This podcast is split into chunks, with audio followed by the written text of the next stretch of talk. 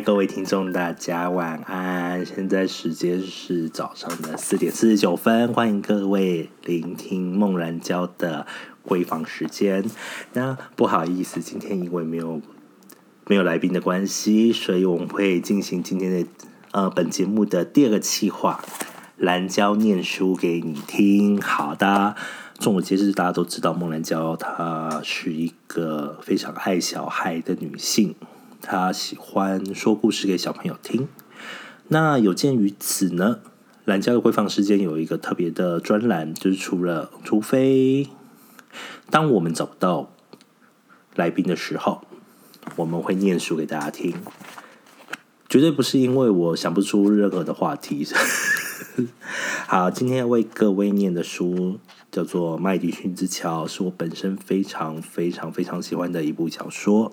那故事呢是叙述一对一个关于四天的恋爱，关于男主角诺伯跟芬西斯卡在小镇的相遇。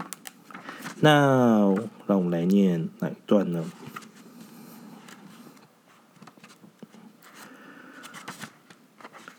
我来看看相遇的部分。大家现在听到这声音是翻书的声音。哦，好诶，我很喜欢欧美小说一些文句里面会形容对方身体曲线跟线条的一些话语，那我真的是蛮喜欢的。那至于会念到什么时候，念到我口渴，就我准备了一杯水在旁边。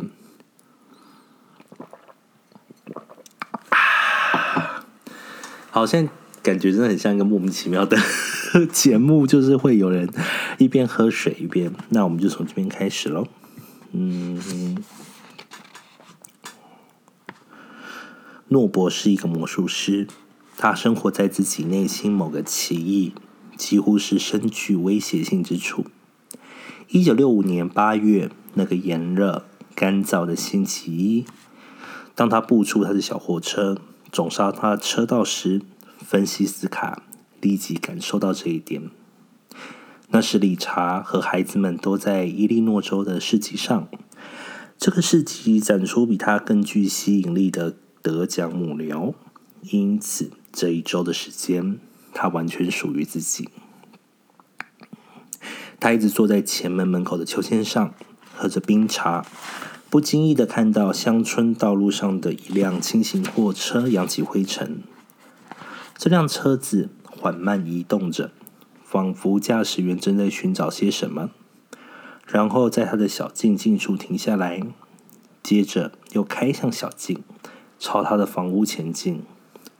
哦，老天！他想，那是什么人？他光着脚丫子，穿着一条牛仔裤，一件卷着袖子的工作衬衫，衬衫没有扎入牛仔裤里。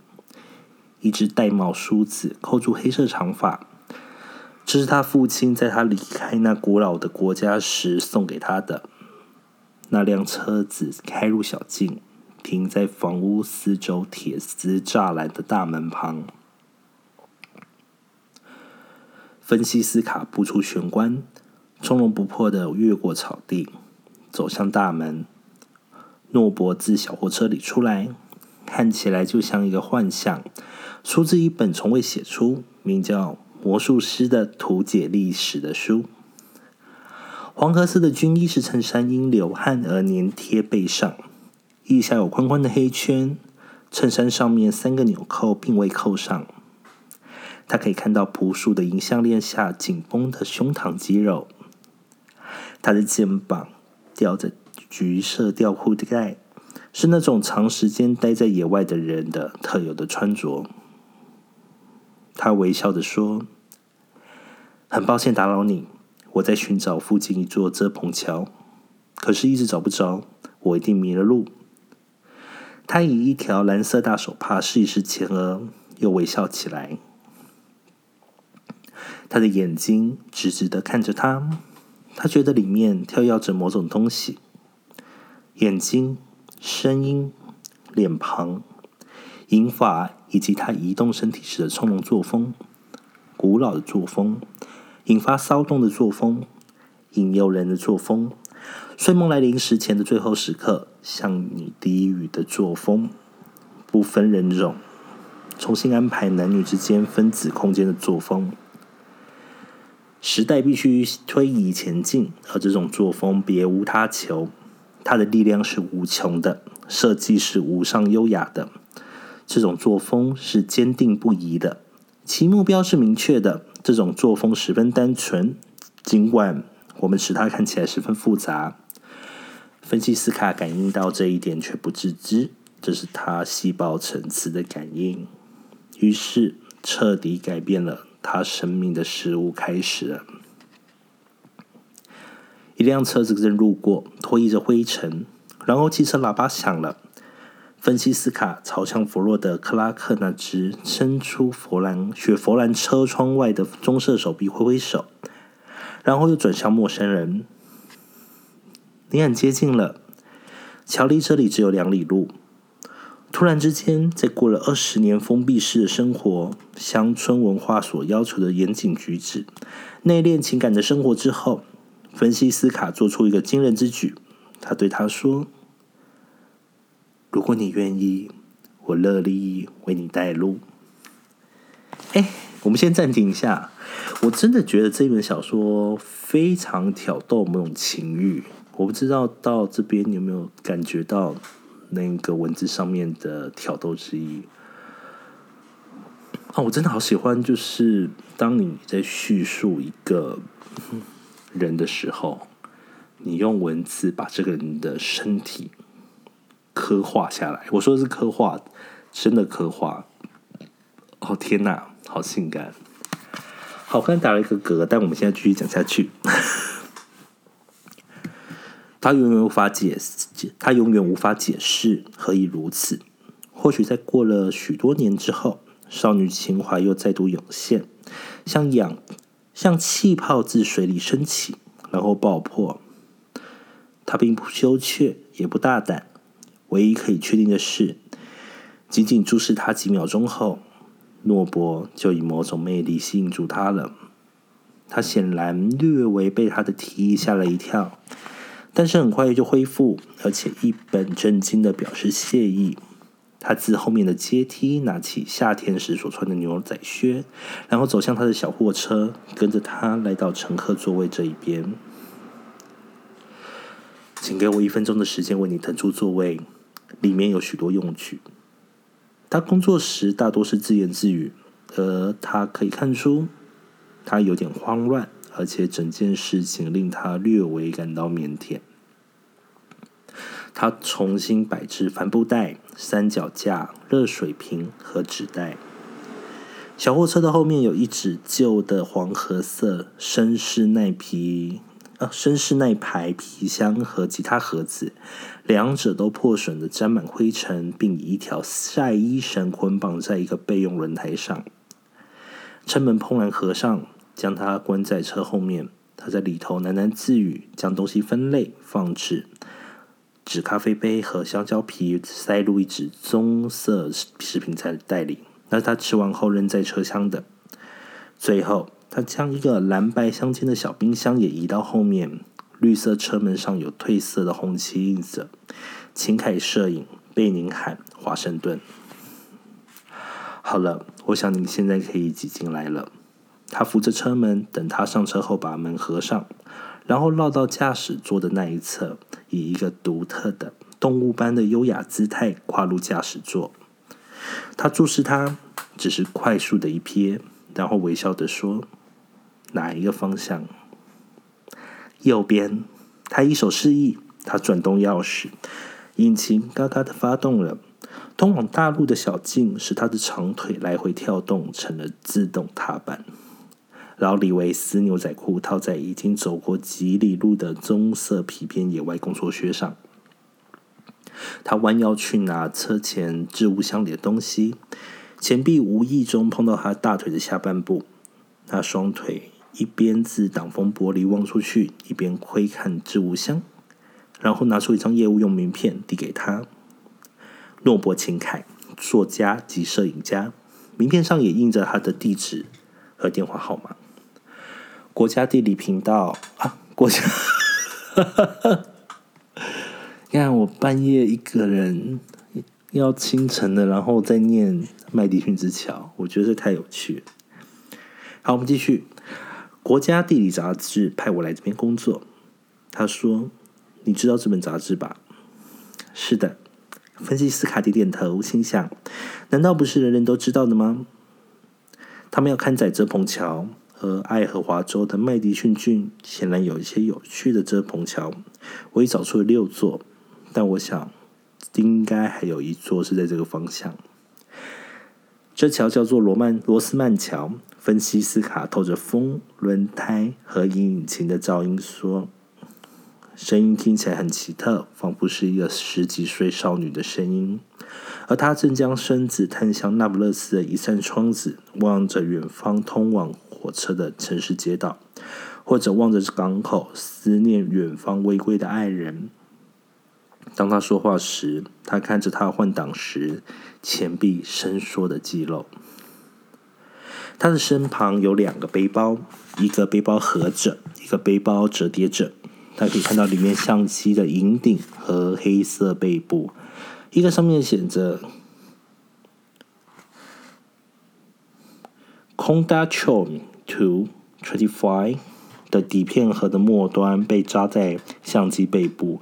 塞在这些东西之后的是一件有许多口袋的黄褐色摄影用背心，其中的口袋外悬垂着一条末端有活塞的细线。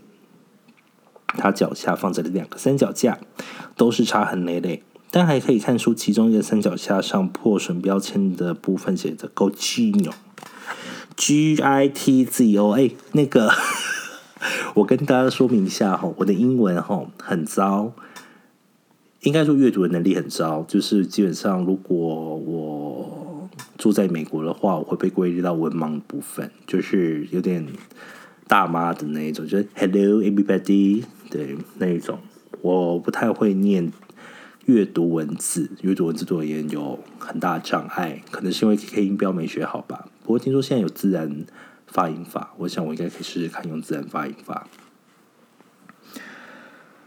当他打开置物箱时，他也注意到里面塞满了笔记本、地图、笔、空的底片盒、零散的金零钱以及一盒骆驼牌香烟。在下一个转角右端，他说道：“这是他有个借口瞄一眼诺伯的侧面，他的皮肤光滑，晒成褐色，而且因汗水而闪亮。他有漂亮的嘴唇，而鼻子就像他小时候全家到西部度假时所见到一个印第安人的鼻子。就任何传统的观点来看，他都称不上英俊，但也不丑。”这些通俗的评价似乎都不能适用在他身上，在他身上散发着某种气质，某种非常古老、略有因年岁而磨损的内涵，这不显露他在他的外表上，而存在眼睛里。好，我们先打住。大家有看过这部电影吗？天啊，我好喜欢这部电影！它是由克林伊斯威特和梅丽斯翠普。一起共同演出的一部电影，同时导演也是克林伊斯威特本人。我呢，就是一个老灵魂。然后，既然它是一部这么这么老的电影，那我们爆个雷也没有关系。他们最后并没有在一起。我记得结局是在一个大雨的下午。芬西斯卡跟她的丈夫啊，对她丈夫后来过四天以后回来了，就是牛油得奖这样。然后芬西斯卡在跟丈夫一起去买东西的时候，她看到街角的尾端，诺伯琴凯在雨中站在那边看着他。然后芬西斯卡她把手放在。那是什么门把？车门把上，他只要一点用力，他就可以打开那道门，奔向诺伯的怀抱。丈夫在车上跟芬西斯卡在一起，在小说里面的叙述，其实丈夫他是知道有一个这样的人的，他只是从来没有说清、说说明白。丈夫没有表达任何的妒意，也没有质问太太。丈夫仿若知道，我的太太在这四天找到一个我永远们没有办法给予的人，但是他的太太芬西斯卡并没有因为这样而离开他。他在那一个关键的时间点，他并没有打开车门，奔向诺伯金凯的怀抱。奔向那个他认为是真爱的怀抱，他留在车上，他回去继续他自己的生活，陪在他的丈夫身边，陪伴他的孩子长大，把这个回忆默默的放在他的心底。那一段我看了以后，其实蛮难过的。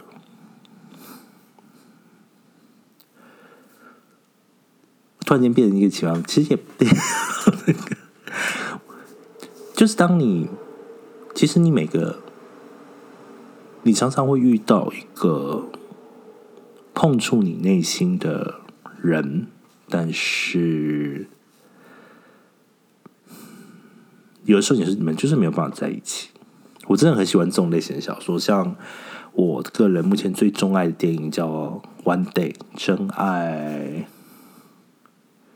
真爱挑日子，因为那那个时候那个太多系列都叫真爱什么怎么的。那真爱挑日子是叙述一对好朋友，他们从大学第一次见面，然后到他们最后在一起了。的每年的七月，就是小说里面会揭露他的每年的七月，忘记几号了。七月九号、十五号，忘记了。对，揭露那一天的内容，然后让我们知道他们情感的这二十年到三十年有什么样的变化。从相知相惜、互相暧昧，到最后开始发现我不应该，我很爱你，但是我现在非常，我现在不喜欢你了。到两个人结婚。哦，先先是一方结婚，然后另外一方给予祝福，然后最后两人在一起了。最后因为某些缘故，他们分开了。我觉得最让我感动的一方，应该就是他很真实，对我来说非常的真实，就是他就是一个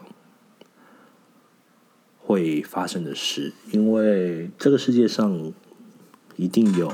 从此以后过着幸福快乐的日子的结局，但很遗憾的，不是每一个人都可以拥有这种结局。你要么就是想办法找到这结结局，要么就是接受这个结，接受你的人生也许不会有这个结局，然后期待它有一天会突然间出现。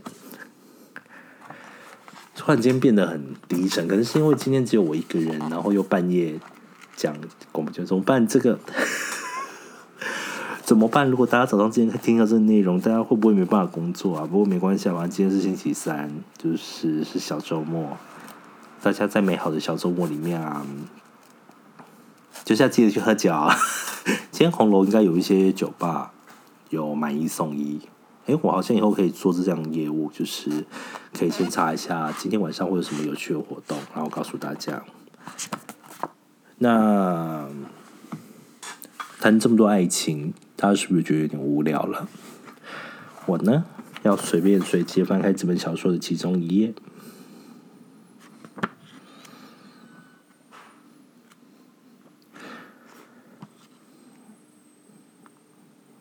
突然间停了一下，没有你的，你的收音机或手机没有坏掉。我喜欢就是小说里面会形容性高潮的部分。然后它总是很漂亮。我记得琼瑶的系列总是会说，就是你会看到一头天马奔向花园，或者是火车空隆空隆的开往爱的终点站。虽然我从来不知道那个终点站在哪里啦，但对我来说它很漂亮。